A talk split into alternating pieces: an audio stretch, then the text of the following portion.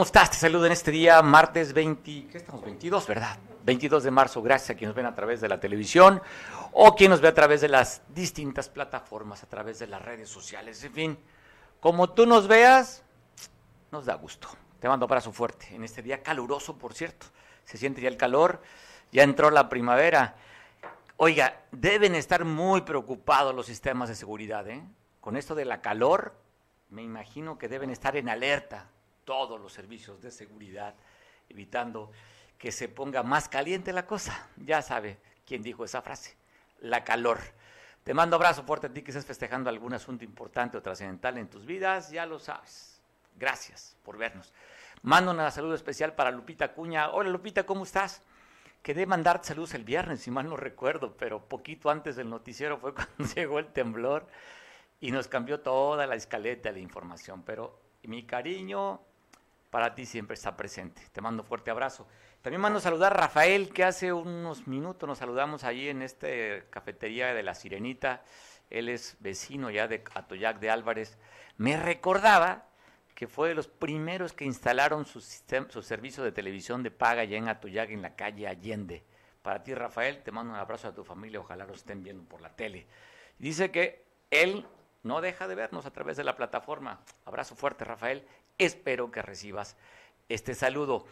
¿Y de qué manera saludan en Colima? Mira esta balacera tipo película. Ayer por la tarde se dio a conocer las imágenes que voy a compartir contigo.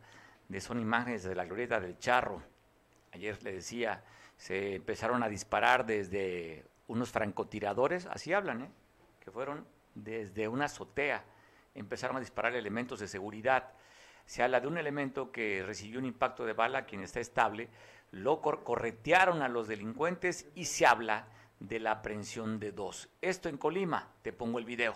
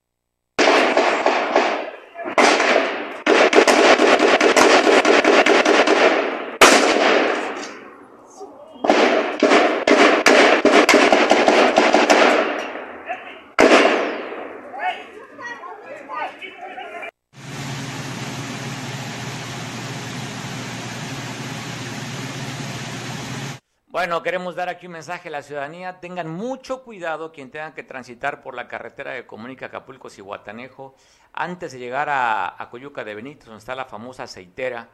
Ahí, ahí están quemando pastizales, pero puede ser un riesgo para quien vayan circulando. Agradezco mucho que nuestro compañero Oscar, quien está en este momento en el lugar de los hechos, nos está mandando imágenes de lo que está pasando en este incendio. Oscar, ¿cómo estás? Buenas tardes, saludos hasta allá, hasta Coyuca. Buenas tardes a todo tu auditorio. Fíjate que por la mañana se prendieron estos pastizales, estuve con protección civil, supuestamente pues dicen que alguien que pasó con un cigarro, pero sí se está fuera de control porque sí, ya, ya van varios hectáreas quemadas y lo peligroso es que si tú puedes ver en las imágenes está, está el fuego sobre la carretera Oye, aquí, aquí tanto parte del fuego, el problema es que cambian los aires y pues, el humo no te deja ver y está saliendo de la curva de aquí de Acapulco para allá, para, para Coyuca. Ese problema es el humo. Es el humo, pero si te das cuenta ahí, la lumbre que el aire pues provoca que la lumbre se salga también. Pues bueno, tener mucho cuidado. Estamos hablando, Oscar, para que la gente se ubique, es de aquí para allá pasando una subestación de la Comisión de Electricidad, vienen unas curvas saliendo de las curvas, ¿no? En la recta. La primera curva. Oye, muy cerca de la planta de la aceitera, ¿verdad? Sí, muy, muy, muy cerca, pero donde empiezan las zonas de curva de aquí para allá, antes de llegar a la aceitera, pues ahí se está se está llevando a cabo este incendio y que sí se les ha salido fuera de control, ¿eh? Bueno, pero no vemos a ningún elemento de protección civil, Oscar. Pues cómo no, está fuera de control, pero no hay nadie tratando de apagarlo. Pues fíjate que anduvieron por la mañana, pero creo que no pudieron hacer nada y yo creo que se, están esperando que lleguen refuerzos porque está muy fuerte, si te das cuenta, todo el cerro también de atrás perdido. Bueno, pues qué bueno que nos compartes las imágenes para que la gente que circule por allá pues tenga cuidado y tenga precaución y evitar un accidente. Oscar, te mando a saludar. Pues saludos. Ah, saludos. Está el reporte de nuestro compañero Oscar. Y bueno, reportan que acribillaron a dos personas en Atenango. De paso también parte de esta información. Se da a conocer que justamente ayer al después del mediodía, las imágenes están viendo en, la carretera que comunica Temalac a Meltepec, en el municipio de, de Atenango, en un Nissan con las placas que se está viendo, este Nissan rojo, eh, número de placas NUC 2899 quedaron estos dos cuerpos el día de ayer. Esperemos que la autoridad dé más información respecto a este doble asesinato que se da en Atenango. Y en otra, en otra información, ayer damos a conocer un boletín a través de la alerta Amber, porque estaban extraviada una jovencita de la colonia Sonora. Ayer reportó elementos de la Policía Municipal de Atoyac que habían rescatado a dos, a dos jovencitas. Y aquí pues llama la atención porque solamente había emitido una sola alerta, la de la jovencita que vive en la cabecera municipal, allí en la colonia Sonora, eh, y responde el nombre de Idara. Y hay otra jovencita de la comunidad del Ticuí que también estaba desaparecida respecto a lo que estamos escuchando del boletín. Para saber un poco más, pues estamos hablando con nuestro compañero Jorge Reinada, al municipio de Atoyac de Álvarez, allá la tierra del café, para que nos dé el reporte de, este, de estas imágenes que estamos viendo, porque le decía, llama la atención, solamente estaba Idara desaparecida y apareció Michelle, Michelle que también estaba desaparecida. ¿Cómo estás, Jorge? Te saludo a Toyac. Buenas tardes, este, doctor Mario, saludo a todo el auditorio de, de Veo Televisión. Bien, efectivamente, como este esta información que se dio a conocer a través de la Dirección Municipal de Atoyac de Álvarez, donde pues ya aparecieron estas menores de edad que eh, pues habían desaparecido, eh, según de acuerdo a la información. Ana y Salvas así lo informó eh, con un boletín que emitió pues la Dirección Municipal de Policía aquí en Atoyac de Álvarez. No se sabe nada, las condiciones estaban en alguna vivienda, con algún familiar, nada se sabe más que estos datos así poco precisos, ¿verdad? Lo bueno es que están sanas y salva, Jorge. Sí, efectivamente, yo creo que para no, este, bueno, por ética también de las autoridades, ellos nomás presentaron pues a la menor edad y pues eh, dieron información que están perfectamente sanos y salvos. Oye, de una fueron dos, Jorge. Sí, este, se hablan de dos, pero este, eh, presentaron nada más a una, eh, pero sí, este, ellos aseguran que ya está sana y salva las dos. Hoy aprovechando en que se habla de que hubo un curso, cuéntanos este curso de salud. Sí, en el marco de este del Día Mundial de la Tuberculosis, eh, autoridades del sector salud, tanto con Centro Salud La Parota, personal de este mismo centro médico, así como las autoridades del municipio, eh, la Dirección Municipal de, Salud, pues hoy impartieron pues una charla, una una plática a personal precisamente de esta de, esta institución que es el Ayuntamiento Municipal. Eh, estuvieron presentes elementos de protección civil, eh, policías, así como personal de otras áreas. Estas, este, esta charla fue impartida en, en el interior de la hoy llamada Casa del Pueblo, con la única finalidad de prevenir pues casos de tuberculosis y eh, ahí las autoridades del sector salud informaron pues que las autoridades tanto de la jurisdicción sanitaria 05 eh, están pues dando las facilidades para cualquier caso que se detecte aquí en el municipio puedan acudir al centro médico a recibir toda la orientación médica y también para suministrarle el medicamento. Es lo que informaron las autoridades de ese sector salud, eh, denominado como la parota, quienes también han exhortado a todo a toda la ciudadanía a cuidar y, prevenir. Y si alguno se tiene este, esos síntomas de lo que es la tuberculosis, eh, como son los síntomas el, poder, el toser constantemente o una tos crónica, es preferible hacer las pruebas para poder prevenir esta enfermedad o si no en su defecto poder combatirla.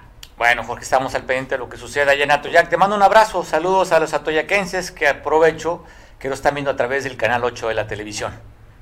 Sí, efectivamente, pues eh, vamos, eh, bueno, ya casi en, algunos días, en pocos días vamos a estar ya de fiesta, ya, pues ya lo saben todos ustedes, la Expo Feria Atoyac ya arranca pues este próximo domingo con la primera presentación de las ocho candidatos que estarán a este título de Reino del Café 2021. Pues 2022. Oye, estoy platicando contigo para que nos des cuenta cómo va el certamen y cómo también va la feria ya de la Expo del Café 2022. Abrazo, Jorge.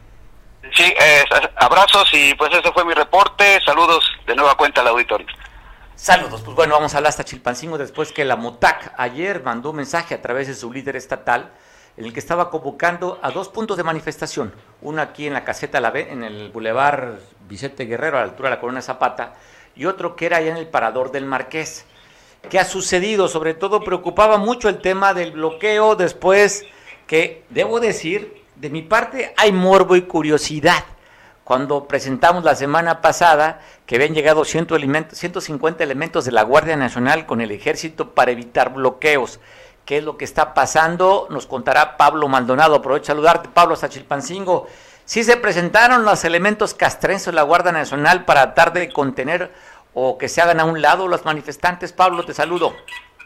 Buenas tardes, Mario. Efectivamente, sí se presentaron, pero se han presentado a, eh, auxiliar en el tema en el tema de tráfico vial los elementos de la Guardia Nacional.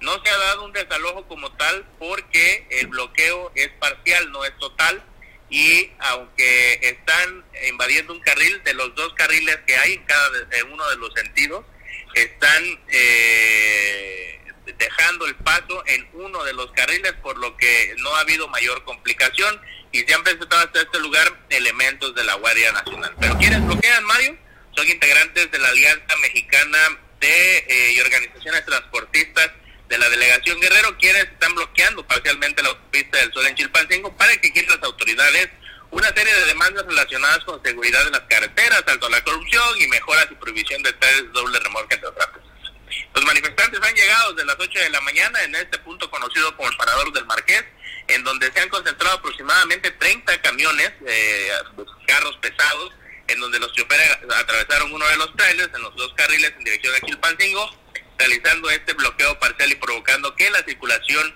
se dé de manera lenta en la zona para quienes ingresan a la capital de la parte sur del estado. Al lugar arribaron un grupo de policías de la Secretaría de Seguridad Pública para vigilar solamente y la manifestación se realiza en ambos sentidos de este eh, de esta vía de comunicación. Los choferes exigen, fíjate, el reemplacamiento por parte de la Secretaría de Comunicaciones y Transportes para vehículos de carga y turismos de modelos atrasados que ya estén registrados. Tarifas oficiales para el transporte que les permita renovar sus unidades, la prohibición de los trailers de doble remorque y el alto a los abusos a la autoridad de extorsión por parte de los policías en el país.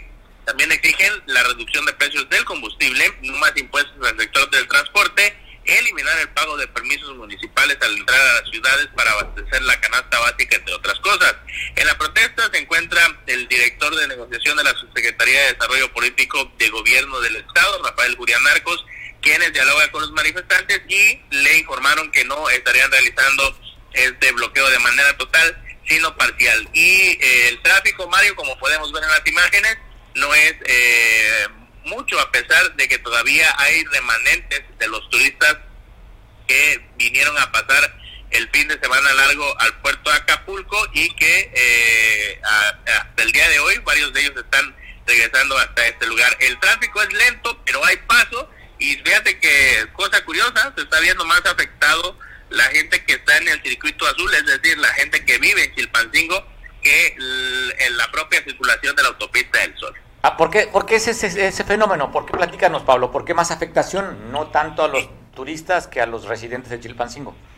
Porque ya es más, eh, ya es más el tráfico que viene, eh, el, tráfico diario que se da en este punto, en el parador del Marqués al sur de Chilpancingo, por los habitantes del circuito del circuito Río Azul, que es eh, precisamente del sur de Chilpancingo, del parador hacia el sur, las colonias La Cinca, Valle Esmeralda, Villa Vicente Guerrero, fraccionamiento Río Azul eh, son varias colonias, Petaquillas, Villas Magisteriales, Musitlán, Quetzaltenango, Tepechicotlán, entonces, este, la zona de Palo Blanco, incluso Mazatán, por esta libre, muchas de estas personas utilizan la vía libre para llegar a la ciudad de Chilpancingo y es por eso que se está viendo más afectación en eh, los automovilistas que utilizan del diario esta vía de comunicación que los propios usuarios de la autopista del Sol para regresar a la Ciudad de México. Bueno, ¿no se ven indicios que se vayan a mover, Pablo?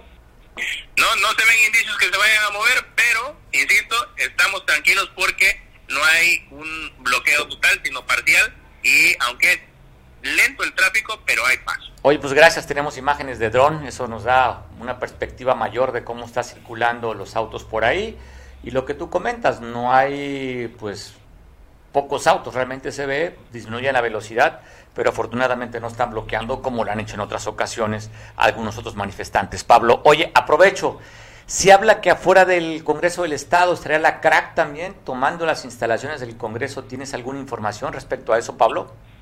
Eh, sí, fíjate que incluso está eh, bloqueado el paso Trébol de la calle Trébol Sur, que se llama ahí donde está el Congreso del Estado.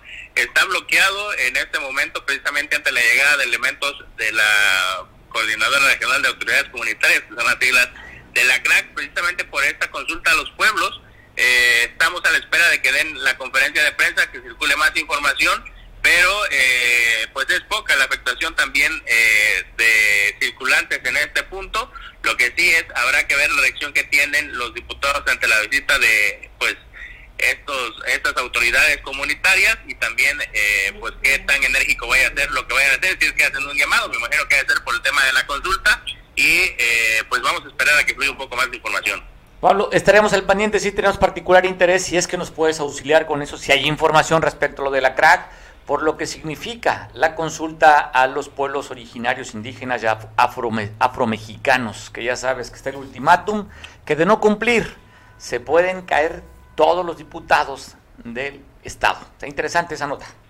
Sí, pues por eso andan corriendo, porque si no lo hacen, seguramente este pues van a mandar llamar a sus suplentes y eso no le conviene a ellos nada más, no a nosotros. Oye, estará afilándose las uñas los suplentes, capaz nos boicotean para que no sean consultados. y sería histórico en el, en el Estado. ¿eh? no, sería histórico en el país, yo creo también, Pablo. En el país, sí. Es que los obligaría a ponerse a trabajar, porque siendo sinceros, eh, desde la legislatura pasada, Mario, no sé si coincidirás conmigo, tú lo viste, la curva de aprendizaje nunca terminó y en esta nueva legislatura pues la curva de aprendizaje no termina y ya dos legislaturas de de atraso de trabajos legislativos pues sí ya se empieza a resentir. Y luego pues es el mismo presidente Alfredo Sánchez Esquivel que pues tienen atorados temas como el del auditor superior del estado pues ahora ya le surge más este tema de la consulta, pero pues sí traen ahí un atraso importante que ahora ya pareciera que si no se aplica les es como darse un balazo en el pie, ¿no? Ah, esto sí le preocupa. Aquí se le están poniendo agilidad y destreza y todos los recursos. De lo otro, pues no hay problema. Pero esto, pues está de juego su chamba. Pablo, estamos al pendiente y si hay alguna información adicional antes de que cerremos la edición. Tenemos 40 minutos, pues estamos al pendiente contigo a ver qué pasa con la craga allá en el Congreso del Estado. Claro que sí, en cuanto tenga información la estaremos transmitiendo.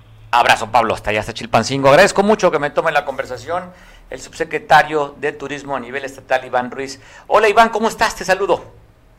Mario, buenas tardes, muy bien, ¿y tú? Pues bien, gracias a Dios y pues con gusto poder platicar ahora en tu nueva responsabilidad y encomienda.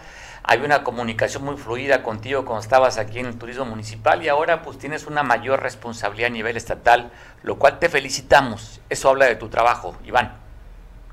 Ah, muchas gracias, Mario. Eh, bueno, es un, es un gran gusto estar en este encargo y, poder hacer cosas por todo el estado de Guerrero. Oye, Iván, salimos, estamos terminando un puente largo, por lo que veo las cifras casi rebasando el 80% a nivel estatal en este pasado fin largo. Sí, Mario, bueno, pues teníamos un, una previsión de un 70% de ocupación Afortunadamente, bueno, ya tomando en cuenta eh, la totalidad de los días eh, de los que constó este fin de semana largo, la ocupación promedio a nivel estatal fue de 71%, que creo que es un muy buen resultado. Eh, fueron más de 92 mil turistas en todo el estado y la derrama económica fue de un poquito más de 615 millones de pesos. En este caso, el destino que contó con una mayor afluencia de turistas fue Ixtapas y Guatanejo eh, al que arribaron pues 26 mil turistas, pero bueno, lo más importante es que la ocupación que generó fue de 74.8%. Eh, también, bueno, de ahí siguió Acapulco, que tuvo una ocupación promedio eh, ya de los tres días, porque bueno, el, el domingo y el lunes tuvieron una muy buena ocupación, más del 70%, sin embargo ya promediando, pues ya fue de 69.9, prácticamente 70%, y, y bueno, eh, fue una derrama económica importante de más de 432 millones de pesos, y bueno, ya por último, Tasco de Alarcón, el pueblo mágico, pues es una oferta hotelera mucho más pequeña, sin embargo, se alcanzó el 73% y una afluencia de eh, poco más de 4.700 visitantes. Entonces, bueno, como puedes ver, eh, los resultados fueron muy buenos, se trabajó de manera muy coordinada entre los tres órdenes de gobierno para poder ofrecer a los visitantes espacios seguros, eh, respetar los aforos correspondientes de acuerdo al periódico oficial del Estado de Guerrero. Y bueno, que estos protocolos sanitarios coadyuvaran para que se llevara a cabo de manera exitosa este, este fin de semana largo, que también se le llamó Megapuente, pero que bueno, en resumen, yo creo que muy importante que todos vimos eh, muchos turistas, muchos visitantes eh, a lo largo de las calles de nuestros destinos turísticos. Nos da mucho gusto ver que de nuevo las personas están viajando y lo están haciendo de manera responsable. Nosotros estamos en coordinación con las opciones de hoteles, con agentes de viajes, con todos los prestadores de servicios turísticos para que estos, estos fines de semana pues dejen muy buenos resultados para todos los guerrerenses. Oye, parece interesante las cifras, te decía que yo he visto por ahí que andábamos cerca del 80%, fue Ixtapa, el lugar que más visitantes tuvo. Pero sabes que también reconocer a todos los que están, en el caso tuyo, en la, Secretaría de Turismo, que coordinan todo esto, pero protección civil, los que están cuidando y guardando vidas también, porque del dato que se tiene, lamentablemente nada más una sola persona fallecería ahí en Playa Larga, en Cihuatanejo. Pero para el número de turistas que hubo, pues buenos resultados en temas también de seguridad, Iván. Sí, sí, sí. Eh, bueno, se, se ha estado haciendo esa coordinación con todas las instancias de seguridad eh, en todo sentido, digamos de eh, pues de, policía, pero también como tú bien comentas de protección civil. Inclusive ellos también entran mucho en, el tema de revisión de los protocolos que se, que se marcan los lineamientos en el gobierno del estado y gracias a esta coordinación que se realiza, pues es que podemos tener estos eh, pues fines de semana muy exitosos como bien lo platicamos algún día, pues el modelo turístico ya cambió. Hoy en día tenemos que cuidar mucho más aspectos que antes, no nada más tener un lugar bonito y, limpio, sino que tenemos que cuidar que todos respetemos los protocolos, tenemos que cuidar a los bañistas, o sea, tenemos que tener una gama muy amplia de actividades que cuidar y con mucho gusto estamos haciéndolo eh, desde la Secretaría de Turismo de Guerrero, colaborando con lo que nos toca. Bueno, oye, esto anima, también se acerca dentro de pocos días la temporada de Semana Santa, que serían las temporadas más altas, fin de año y Semana Santa en el estado, Iván.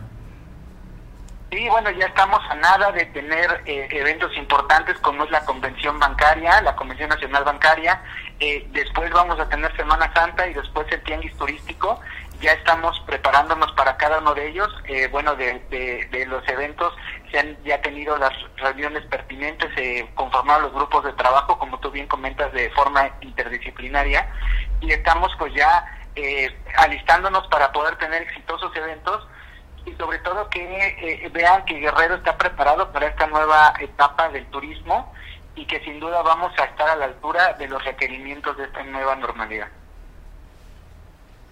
Pues felicidades, Iván. Entonces la perspectiva es que sea estos últimos, eh, bueno, los días que vienen, que sean de éxito. En el caso de la Comisión Nacional Bancaria, que es importante el mensaje que se manda, que sigue siendo Acapulco el lugar que tienen tradicionalmente, que por muchos años han venido, y la otra, pues la parte masiva, la Semana Santa. Sí, así es. Digo, eh, en todo este tema de turismo de reuniones, eh, lo, lo, más importante es dejar ver que el destino está preparado para este tipo de eventos. Y como bien sabemos, cuando tenemos un cúmulo de personas, el reto es pues eh, llevar a cabo los protocolos necesarios para que no se den brotes de contagios. Estamos muy coordinados con la COPRISEJ aquí a nivel estatal. Se, se presentan, de cada uno de los eventos se presentan los protocolos y se aprueban para que estos eventos, como lo hemos visto en eventos que se han desarrollado durante este año, eh, convenciones, el Abierto Mexicano de Tenis, en todos ellos hemos participado y la verdad que hemos tenido una gran colaboración de nuestros compañeros de salud y bueno, yo creo que ahí de, ahí radica el, éxito de que los eh, convencionistas o congresistas decidan hacer aquí sus eventos, porque hemos estado muy coordinados con todas las instancias. Iván, pues gracias, seguiremos platicando contigo, si nos permites después, porque sí, de, lo que sucede con la Comisión Nacional Bancaria, con el tema del resultado de la Semana Santa, y lo otro que no hay que descartar, bien tú decías, el tianguis turístico que regresa a casa por este año. Así es, Mario, te agradezco mucho la entrevista y le mando un saludo a todo tu auditorio. Abrazo, abrazo a Iván Ruiz, es subsecretario de Turismo a nivel estatal. Y tengo línea telefónica para tocar estos temas. Lamentablemente en San Marcos Guerrero otro fallecimiento por motociclistas. Tengo a Julio en el teléfono para que nos comente qué fue lo que pasó, Julio. Un vecino de la Colonia Centro en la calle Matamoros, ¿verdad? Platícanos. Así es, doctor, muy buenas tardes. También a todo el auditorio. Pues es lamentable eh, lo que acontece en San Marcos, como bien menciona, otro, otra víctima de estos accidentes de motocicleta. Esto se, se reportó en la colonia del aterrizaje a la altura del techumbre. Eh, un joven eh, se impactó contra un vehículo en, en calle. El joven fue trasladado por los grupos de emergencia al hospital de San Marcos. Lamentablemente ya no se pudo eh, hacer nada por este joven y perdió la vida. Eh, informan también eh, los cuerpos de emergencia que los familiares hicieron responsables del cuerpo, no hubo intervención del servicio médico forense, hay un responsable que estuvo en la comandancia de la policía municipal a espera de que los familiares fueran a realizar pues las diligencias propias en estos casos y ya van varios eh, jóvenes que han perdido la vida en, estos accidentes de motocicletas y pues este joven de aproximadamente eh, más, poco más de 20 años pues eh, tiene triste hoy al pueblo de San Marcos ya que era un joven muy conocido, muy popular en la cabecera municipal. Oye, las causas, ¿qué fue? ¿Exceso de velocidad? ¿Qué fue, este Julio? Me imagino que también probablemente no traería su equipo, ¿verdad? Es correcto, sí, no, el joven no traía casco los golpes internos que pues le ocasionaron la muerte, ya que eh, eh, visiblemente pues no se veía eh, lastimado. en el hospital ya no se pudo hacer nada y ahí fue donde lamentablemente perdió la vida. Pues bueno, desde aquí un saludo a la familia, lamentamos la pérdida de este joven. Uno más, lamentablemente, y no es el primero que documentas y comentas tú con nosotros, de lo mismo andar en las motos, que ha sido, pues es muy común ya en todos los lugares que haya motociclistas, ¿verdad, Julio? Como en el caso de San Marcos. Es correcto, doctor. Eh, aquí en San Marcos, pues muchos jóvenes, incluso menores de edad, eh, conducen motocicletas sin la debida protección y es necesario que eh, haya una concientización, tanto sociedad como gobierno, para poder detener esta situación y que nuestros jóvenes no sigan perdiendo la vida en esos accidentes que se pueden prevenir. Bueno, Julio, pues aquí te decía un abrazo a los, a los familiares de este joven que perdiera la vida ya en el aterrizaje. Te mando un abrazo también a ti, Julio, y los que nos ven por televisión en el canal 8 y en San Marcos.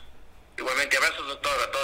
el auditorio. Abrazos, pues oye, qué duro, qué duro, ¿verdad? Jovencito, carajo. Dolor. Y como decía Julio, es una persona muy conocida allá en San Marcos y la familia pues también es una familia conocida en San Marcos, es que pues tristemente, ¿no? Se da este fallecimiento de este joven que andaba en motocicleta.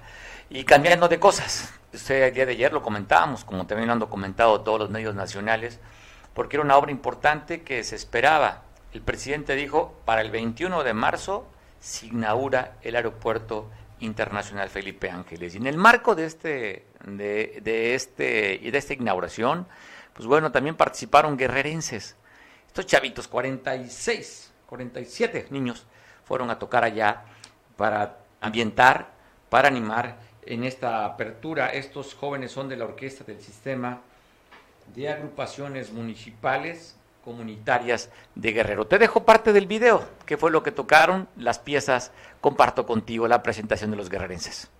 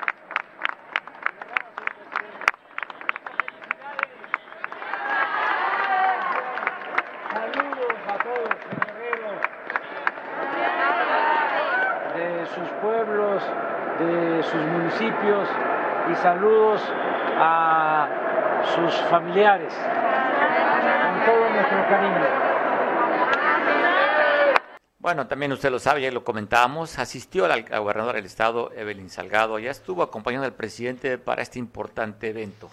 Tengo la imagen donde la gobernadora estuvo acompañando al presidente Andrés Manuel como invitada especial. Parte de, de esta comitiva, estás viendo fotografías ahí de la gobernadora Evelyn Salgado, que fue invitada por el presidente de la República a esta importante obra. Usted sabe, son tres obras emblemáticas para este gobierno. Una de ellas es esta, la que ya cumplió el presidente el día de ayer. Ahí está la gobernadora con esta delegación, dignamente representados por esos 47 jovencitos que fueron a amenizar, a alegrar, a tocar allá en esta inauguración. Vemos al presidente de la República justamente en el video y en las fotografías que te mostramos. ¿Dónde está él? Pues viendo con cara de alegría a estos jóvenes guerrerenses que fueron a amenizar este importante evento, una obra como dicen, una obra de alta envergadura, la inauguración del Aeropuerto Internacional Felipe Ángeles. Y también hablando de mujeres, pero no de traiciones, que se fueron consumiendo las botellas, no, hablamos de mujeres. Estas ocho participantes de la Reina del Café en Atoyac fueron a hacer labor comunitaria, fueron a uno de, los, de las comunidades más grandes de Atoyac, que es Zacualpan, para hacer un trabajo de, de labor social. Así lucieron estas ocho participantes a candidatas a reina del café en Atoyac.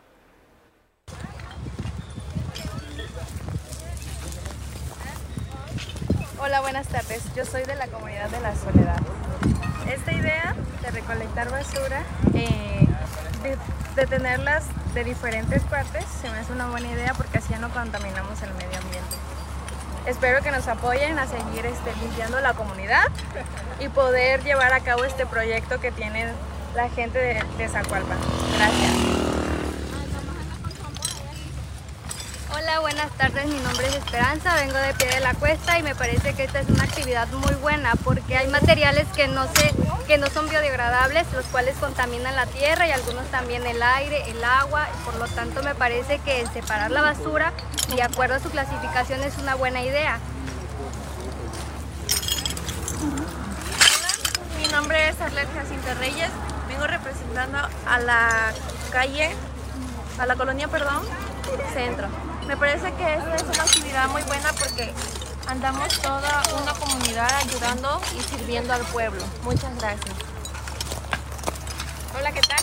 Mi nombre es María Fernanda Nájera de Jesús.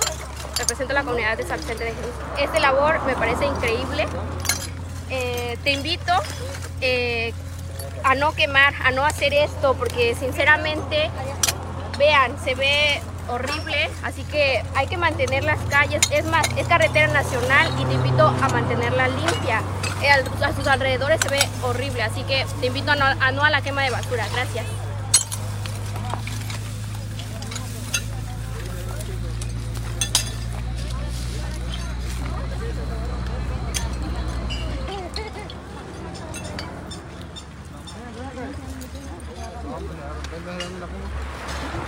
ya no se meten para allá en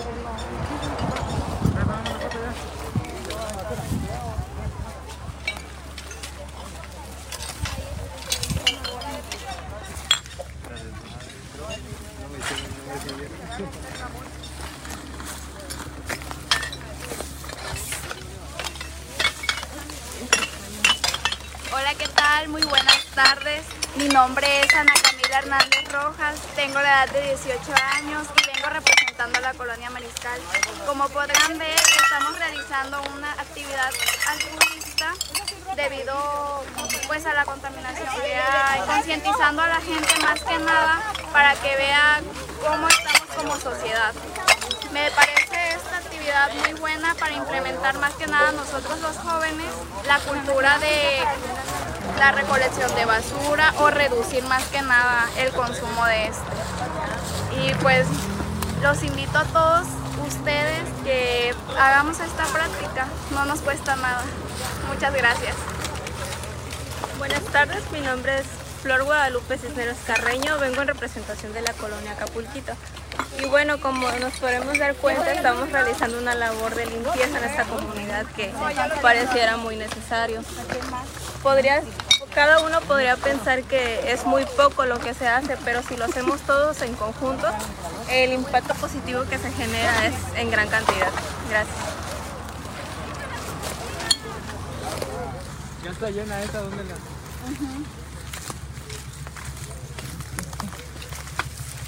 Hola, ¿qué tal? Yo soy Alison Anel Barbosa Talentino. Vengo representando a la colonia Lomas del Sur. Tengo 18 años. Este, tenemos que tener siempre presente el ciclo de las tres R's. Reutilizar, reducir y reciclar. Muchas gracias.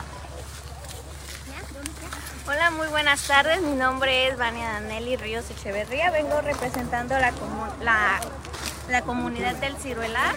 Esta, estamos realizando una actividad de donde vamos, estamos juntando toda la basura. Hoy nos tocó estar en la comunidad de Suacualpan y vamos a estar yendo en comunidades para implementar, ya que este, no lo hemos, sabemos, pero no hemos concientizado, no hemos sido conscientes del daño que estamos causando a nuestro medio ambiente. Los invito mucho a, este, a separar los desechos. Muchas gracias.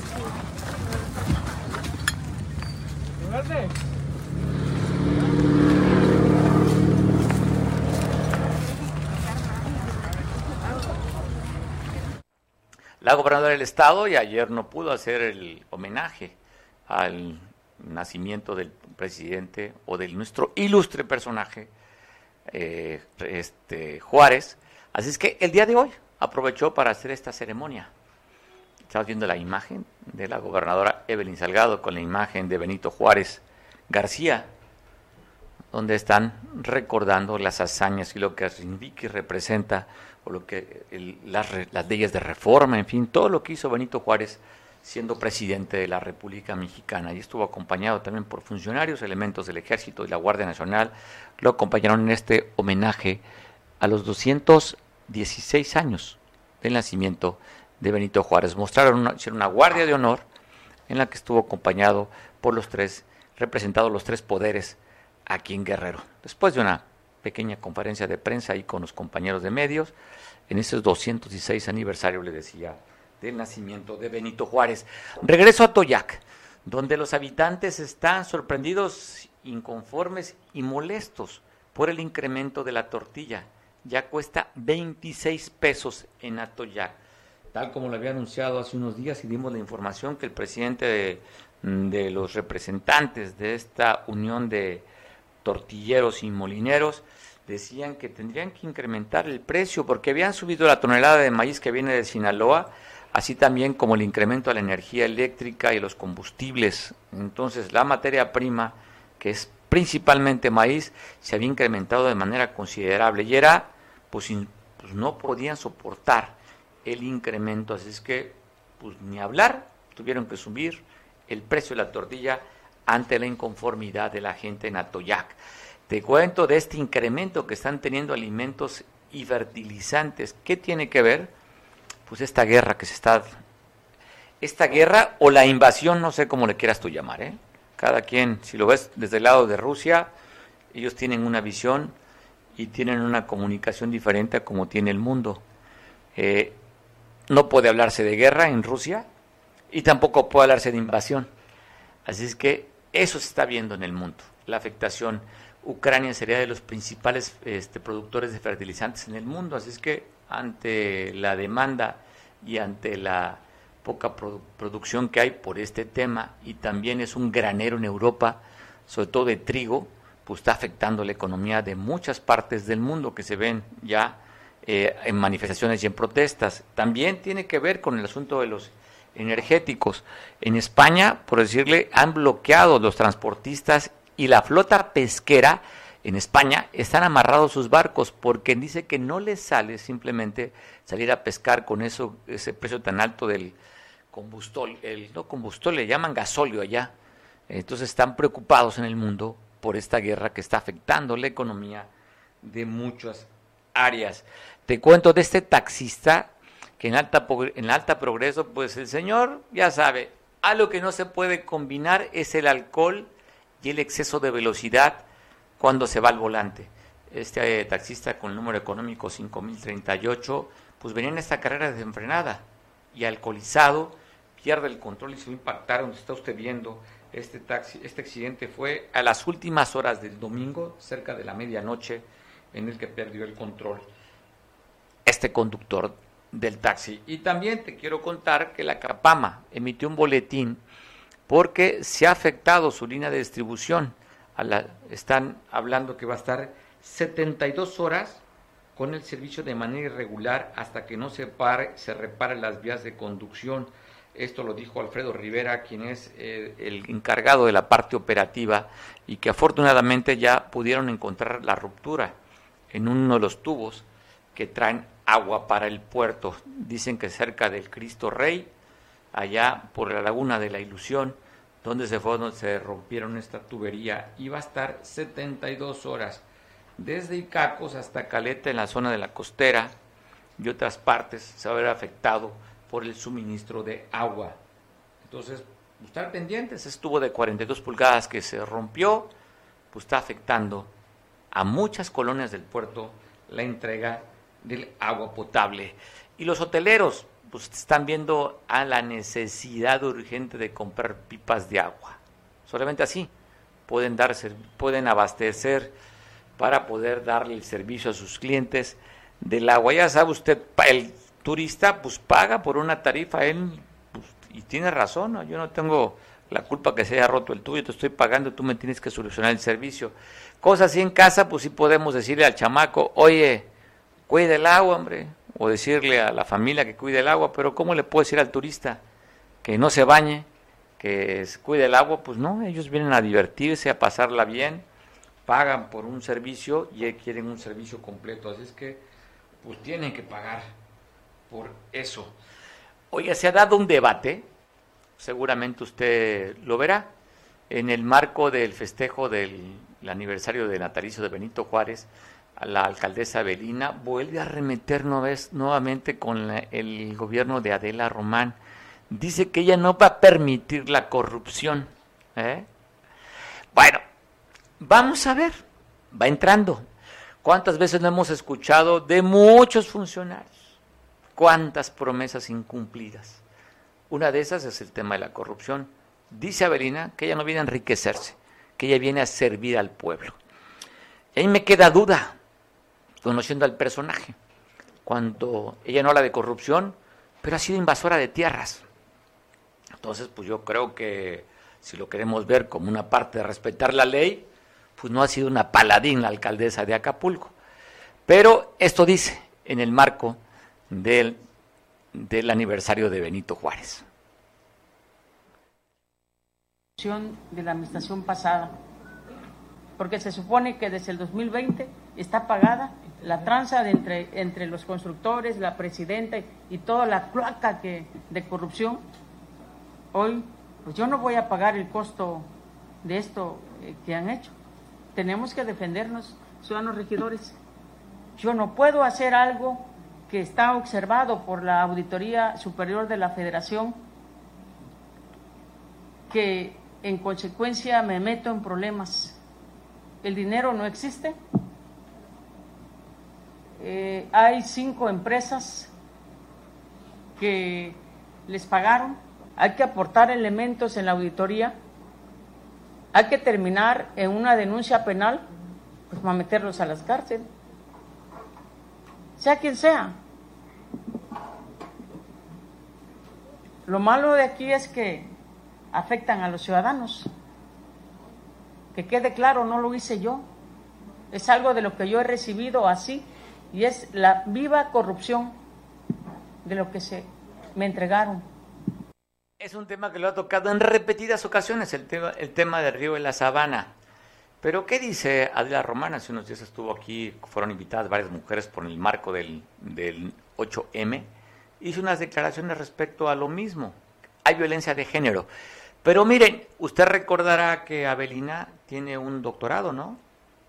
Y que pues tiene un nivel usted escucha cómo habla. Usted escucha de la corrupción cuando ella aceptó que dio 20 mil pesos a un juez para que le beneficiara. Entonces, pues esta cloaca cloaca que la va a destapar cuando ella se auto destapado como corrupta. Pero que dice la que la susodicha que le han estado mandando dardos y dardos y datos de enriquecimiento y corrupción. Pues le dice que el conocimiento no se compra, se adquiere, que ella sí estudió y que ella el conocimiento lo tiene. No como otras que compran títulos. Pues bueno, lo manda de manera genérica. Ya sabrá quién se pone el saquito blanco, si le queda o no le queda. Pero ¿qué dice al respecto a Adela respecto a esto? Todas las acusaciones que han venido haciendo una campaña que se dice Adela y se va a la victimización. Es violencia de género, dice Adela. Que conozco la ley y sigo siendo prudente, no obstante que se me sigue violentando políticamente y me cuelgan un montón de milagros. Que Adela vive en las brisas, que ya compró en Pichilingue. Y claro, tengo 41 años de ejercer mi profesión. Y claro que tengo un patrimonio, pero no he comprado en las brisas ni en Pichilingue. Adela Romano Campo está millonaria. Saqueó el erario municipal. Tenía cientos de aviadores en el ayuntamiento y una serie de cosas que dicen que es violencia política, de género, pero también es daño moral, porque el que afirma está obligado a probar como el que niega. Y luego dicen, Adela es burguesa, es fifí. Yo vengo desde abajo, de una cuna muy humilde, muy modesta. Y de lo único que puedo presumir, que fui a la escuela, que los títulos que he ganado me han costado, no los he comprado. Nunca compraría un documento porque el conocimiento no se compra, se adquiere. Me reincorporo al tribunal porque es mi derecho, después de que soy ratificada como magistrada por el Congreso del Estado por ocho años más. Y cuando regreso, empiezan en las redes que no tenía derecho Adela Román de regresar porque primero tenía que saldar las cuentas que dejé pendientes y regresar los cientos de millones de pesos. A mi gobierno hay que analizarlo en su contexto histórico. Dos años de pandemia. Acapulco tiene primer lugar en pobreza urbana extrema. Primer lugar. Y esa pobreza no llegó con Adela. Tiene décadas Acapulco abandonado. El gobierno de Andrés Manuel López Obrador trajo obras. Pudimos echar a andar muchos centros deportivos que estaban tomados por la delincuencia juvenil, en donde en lugar de jugar pelota se drogaban. Encontramos toque de queda en la zapata y yo seguí resistiendo la violencia política de género. Y lo más triste cuando también es de las compañeras mujeres. Lo más triste cuando en lugar de solidarizarse, también nos golpean. Que sepamos todas que si nos violentan a una, nos violentan a todas y que no demos por hecho lo que se diga de Juana, de Petra, de Chana, porque es bien fácil calumniar y destruir honores. Decía el Papa apenas y textualmente dijo, esa publicidad en las redes donde se destroza el honor, donde se destruyen vidas, es caca. Y comunicar es decir la verdad, hablar completo. Comunicar no es decir las cosas a medias. Por eso mi respeto, mi cariño, mi solidaridad para todos aquellos que se dedican a informar, y lo hacen con ética y lo hacen con profesionalismo. Mucha gente nada más veía a Adela en los medios de comunicación, en la televisión dando una plática, pero no sabían que estábamos luchando contra muchas cosas. Entonces nos enfrentamos a la delincuencia, a las amenazas. Y recuerdo que... ¿En qué va a terminar este asunto? Pues ya dijo la alcaldesa, vas en demandas y en denuncias penales. Vamos a ver qué pasa cuando dos mujeres y son del mismo partido. Así es que vamos a ver, dice que ya no va a solapar la corrupción. Y ahí le vienta la bolita a los, a los regidores. ¿O ustedes qué piensan, regidores? Parece bueno que también se van a dar una lucha dentro del cabildo para ver el tema del presupuesto, a ver cómo salen, a ver cómo salen los regidores de oposición con Avelina. Pues seguramente si no han anunciado eh, la sesión de cabildo para el tema del presupuesto porque todavía no hay acuerdos. Agradezco mucho que podamos conversar con un buen amigo al cual admiro y, le tengo afecto. Roberto Camps, ¿cómo estás en Chilpancingo? Hola Roberto, ¿ya pudiste llegar a tu oficina? Aquí estamos a tus órdenes. Oye, cuéntame, sé que están allá afuera o estaban la crack, esta policía comunitaria, fuera del Congreso, que están pues, de alguna manera presionando con la famosa consulta que están dando, que tiene, de acuerdo a la instrucción que dio el Tribunal Superior de Justicia, perdón, la Suprema Corte de Justicia para la, para la consulta. Sí, efectivamente eh, han dado una conferencia de prensa no solamente representantes de la CRAC, eh, también eh, Chinolan, el abogado Vidulfo Rosales, el, diputado federal Rubén Cayetano, eh, vimos por ahí también al representante del SECOP, Marco Antonio Suárez Muñoz, hubo un representante de la Coordinadora Estatal de Trabajadores de la, de la Educación, CETEC, eh, manifestando su rechazo a la consulta que está en curso por parte de la 63 legislatura y que están ellos eh, advirtiendo que no van a dejar pasar lo que ellos llaman una simulación. Eh, es complicado aquí eh, pronunciarme yo en una opinión en contra, por ejemplo, de la CRAC, que es una institución social prestigiada que surge desde los años 1995 en la región de la montaña y la costa chica y que instaura un sistema de justicia y de reeducación y de seguridad eh, característico de, de, la región muy propio y que eh, ellos, entre otras de las protestas o de los cuestionamientos que le hacen al procedimiento que tiene hoy el Congreso del Estado, es que están criticando que no hubo una fase previa de esta preconsulta, porque también encontré en ellos una incomprensión de qué es lo que está haciendo el Congreso, porque aún no, eh, no, se, no ha iniciado eh, la consulta propiamente. Se les dio una fase previa eh, de lo que va a ser, ahora sí, la siguiente fase, la consulta, y ellos ya están descalificando, diciendo que no fueron informados, que no fueron consultados previamente y que eh, por lo tanto es una, eh, un proceso amañado de los diputados locales. Creo que hay eh, un juicio muy a priori de estos movimientos sociales en descalificar el esfuerzo que está haciendo el Congreso, pues precisamente de llegar a las comunidades de los pueblos originarios a pedirle su parecer de que se aceptan, o sea, ni siquiera les están imponiendo eh, el, paquete de reformas que envió la gobernadora. Les van a les están preguntando si están de acuerdo en ser consultados sobre estos temas o la manera en que deben de ser consultados, porque de acuerdo con el protocolo que se elaboró, tiene que ser eh, de buena fe este procedimiento. Yo sí encuentro en el cuestionamiento de la CRAC, por ejemplo, eh, parte de razón porque ellos están argumentando que debieron participar desde un inicio en la elaboración del protocolo las propias comunidades y, esto no ocurrió. Esa parte sí tiene eh, una fundamentación.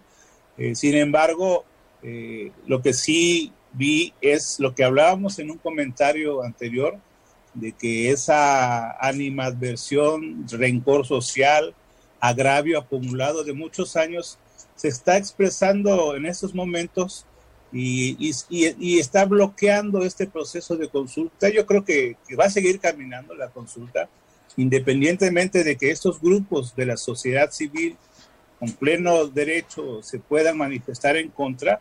Lo cierto es también que los diputados están recorriendo miles de comunidades que ya recorrieron en la primera fase de preconsulta y le están preguntando a los pueblos originarios. No creo, digo, mi, mi cabeza no entra que la CRAC o el SECOP puedan representar a todos los pueblos originarios. Creo que son una parte y que están expresándose en base a su derecho de libertad de expresión. Y sí se está estableciendo, Mario, un nudo de conflicto y de desconocimiento y de rechazo de estas organizaciones sociales que además debo decirte, mañana se leerá en los periódicos con un ánimo muy exaltado, con un lenguaje de confrontación, de descalificación, de burla hacia los diputados, de reclamo y de verdad un lenguaje ríspido de parte de esas organizaciones sociales. Sí hay eh, una piedra en el zapato en el proceso de esta consulta, Mario. Estamos viendo las, las lunas que pusieron ahí, ¿no? Son duras, les, salen, les ponen adjetivos muy duros a los diputados. Y pues también hemos visto, hemos platicado en varias ocasiones con otro líder de otras, de otras organizaciones como es la UPOEC, en el que también tienen ciertas reservas sobre esta misma consulta, Roberto. Sí, pues eh, lo platicamos eh, eh, en el comentario anterior de que si que se veían nubarrones de, tormenta en esa consulta que se podía atorar eh, en la fase ya de las comunidades y es lo que está ocurriendo. ¿Cuáles serán los alcances de esta descalificación que hacen? Porque ellos están anunciando que lo van a hacer también por la vía jurídica y pues tienen sus argumentos en donde aseguran que no hubo una fase previa en donde ellos participaran en el diseño de lo que está presentando el Congreso. Creo que todavía en el camino se pueden hacer las correcciones. ¿Por qué, por qué digo lo siguiente? ¿Da tiempo, Roberto? ¿Perdón? ¿Da tiempo hacer esos cambios en el camino, como tú dices? Yo creo que si se quieren eh, avanzar y luchar por algo concreto, o sea, por un resultado, sí, porque a ver, la crack, a eso iba, la crack está exigiendo que y criticando que el paquete de reformas que envía la gobernadora no incluye para nada una propuesta que hicieron ellos al Congreso alguna legislatura pasada y ellos abren esa ventanita de oportunidad de que sea tomada en cuenta la propuesta que presentó la CRAC de que su sistema normativo, que yo, como te decía hace un momento, no, me, no, no puedo descalificar a este movimiento de la, de la CRAC, porque sí tiene prestigio, porque en su región eh, el índice delictivo eh, es menor que eh, en donde no opera la crack. Y bueno, ellos están poniendo en la mesa, independientemente del discurso de descalificación, el punto en la mesa de que quieren que sea tomada en cuenta las propuestas de reformas del sistema normativo que ellos presentaron al Congreso en pasadas legislaturas. Creo que si los polos se acercan y encuentran una salida, eh, lo que se trata es de que sean consultados y que, mira, en el, en el fondo, ¿qué es, qué es que, está? Es la seguridad, es eh, la integridad eh, personal y patrimonial de la gente y es la plena vigencia de los derechos de los pueblos y comunidades indígenas y algo, un proceso histórico que se está atorando, que no se puedan hacer reformas ni leyes sin antes consultarlo. Creo que este es el verdadero eh, quit de este proceso de consulta y de reformas y que lo está marcando la Suprema Corte de Justicia. No puedes legislar sin tomar en cuenta a los pueblos originarios. El proceso es catártico, es conflictivo, es difícil, es sinuoso y se está convirtiendo en un laberinto en la zona de influencia de estos grupos organizados. Con buena voluntad, de sacar adelante las cosas y mejorar la seguridad pública y el reconocimiento de sus sistemas normativos, creo que se puede lograr, este Mario. Puede ser interesante, sobre todo que el único problema que vemos, Roberto, es el tiempo. Sí, eh, yo también así lo veo. Eh, sin embargo, si se trata de descarrilarlo, eh, estará en manos de la Suprema Corte. Mira, yo lo que veo es que, el, y yo trabajo del Congreso, este Congreso está haciendo su máximo esfuerzo cumpliendo con eh, los criterios que les trajeron incluso expertos eh, del país para fijarle una ruta jurídica cierta y legal y, y, reprochable para la Suprema Corte para sacarlo en tiempo y forma.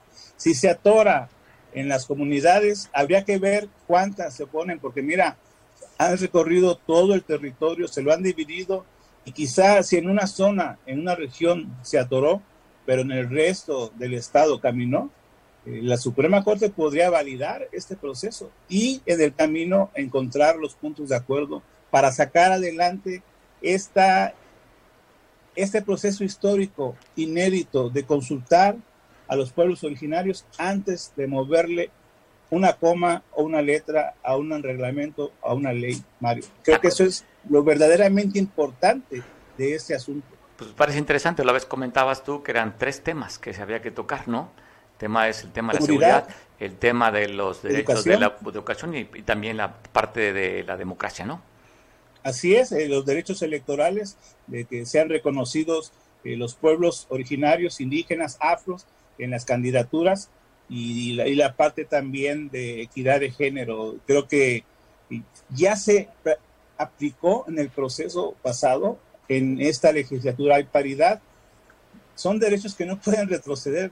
No le veo sentido que se atoren, porque unos grupos, mira, y también yo aquí advierto que pudiera haber un protagonismo inadecuado para no salir mal con Marco Antonio Suástegui, porque decía que ya los machetes de la SECOP estaban presentes y lo conocemos, ya conocemos a Marco. Ya conocemos a Marco. Ya conocemos a la CETEC, se está contaminando este un tema de los pueblos originarios con la presencia de movimientos sociales radicales que no podían augurar nada bueno, pero si ellos, su propósito es ayudar a los pueblos originarios, tienen que actuar con responsabilidad. Lo dije la vez pasada y lo reitero hoy, tienen que actuar como líderes y apoyar a los pueblos originarios. Para ah, Roberto, nomás este ruidito yo creo que debe ser frecuente en los diputados, el tic-tac, tic-tac, tic-tac. Fecha vence, es 14 de abril. Sí, pero ya salió la primera parte que es la preconsulta. Eh, ya está el camino establecido, eh, tienen eh, garantizado el acceso a la mayor parte del Estado. Yo creo que la, consulta va, se va a hacer de acuerdo a los protocolos, de manera bien informada, previa, libre, de buena fe, y, ya corresponderá a la Corte evaluar el avance o retroceso que se significó este proceso. Y el tic-tac es inevitable pero creo que va a salir bien esta, este proceso de consulta, Mario. Que así sea, que así sea, si no imagínate la crisis política que se daría, ¿no? O sea, no, no conviene, no conviene al Estado que se dé un pues, evento así, que pues es, por el bien del no Estado. Solo de que, de que conserven la chamba los diputados, sino de que sean reconocidos los derechos de los pueblos originarios. De eso se trata. Pues bueno, estaría interesante. Pues seguirás platicando en otra ocasión, Roberto. Te mando un fuerte abrazo hasta la capital del Estado va otro de regreso. Buenas tardes. Bueno, buenas tardes. Ya nos pasamos también unos minutitos, pero es importante por la importancia, lo que, la trascendencia que tiene esta consulta, que bien ha dicho Roberto, lo ha comentado también Pablo Maldonado, eh, que de caso de no darse, pues tumbarían a todos los diputados y que inclusive lo comentó, creo que Roberto, que llegaría inclusive hasta mismo Casa Guerrero. O sea, interesante. ¿Qué sucede? Esperemos. Faltan pocos días. Que por el bien de Guerrero puedan allanar los caminos de la concordia, la civilidad y el acuerdo para que salga adelante esta consulta. Te veo mañana en punto a las 2 de la tarde y te dejo en compañía, que nos ven por televisión en San Marcos, de Julián. Saludos, buen provecho.